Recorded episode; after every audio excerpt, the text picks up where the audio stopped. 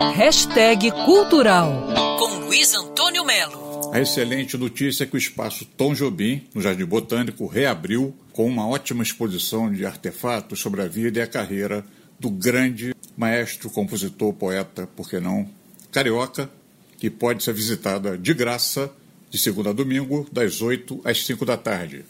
Tom Jobim teria hoje 94 anos e no material exposto estão correspondências, fotos, livros, partituras e letras. Letras preciosas, como uma de um dos maiores clássicos da música brasileira, que é Dindi, parceria de Tom com a Luiz Oliveira.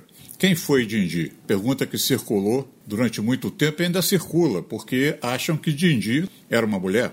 Chegaram a dizer que a composição foi feita para Silvinha Teles gravar. Mais tarde, a irmã do Tom, a saudosa Helena, disse que Dindi é o nome de um lugar perto de Petrópolis, uma fazenda chamada Dirindi, de onde veio o diminutivo. O Tom parava ali ficava vendo o rio passar entre as pedras e aquilo dava muita paz a ele. Ai, Dindi, se um dia você for embora, me leva contigo, Dindi. Em exposição também alguns objetos pessoais do Tom Jobim, como o cachimbo, uma caixa de apitos que ele chamava passarinho e um bilhete que ele mandou para Vinícius Moraes. Diz assim: Meu Vinícius Moraes, não consigo te esquecer.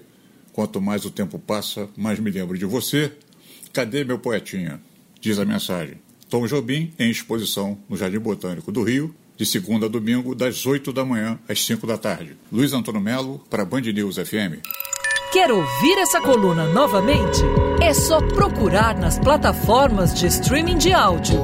Conheça mais dos podcasts da Band News FM Rio.